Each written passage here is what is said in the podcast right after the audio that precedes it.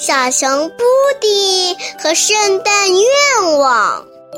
从十二月一日到十二月二十四日，每天一个故事，每天收集一个圣诞愿望。圣诞倒计时开始啦！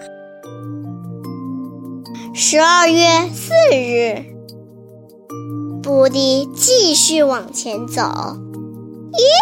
什么东西躲在那棵老橡树后面呀？又是闻又是喘的。布迪站住一看，笑了，原来是野猪呀！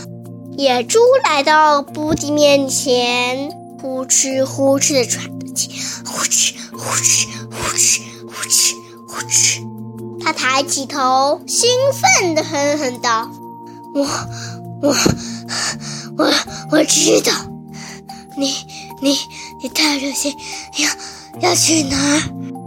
你是怎么知道的？布迪笑着说：“驯驯驯鹿跟我说的。”野猪哼哼着：“请请把我的圣圣圣诞愿望也也也写上吧。”没问题，布迪说：“你想要什么呀？”我。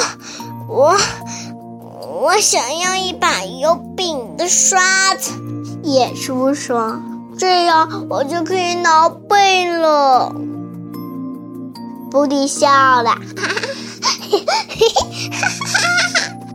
他拿出铅笔，在信上写道：“野猪想要一把有柄的刷子。”今天就讲到这里啦。你们还想听后面的故事吗？欢迎大家明天继续收听哦！哈，再见。如果你还想听我们的更多的故事，欢迎大家关注微信订阅号“家宝妈妈讲故事”。我在那儿，我等着你哦。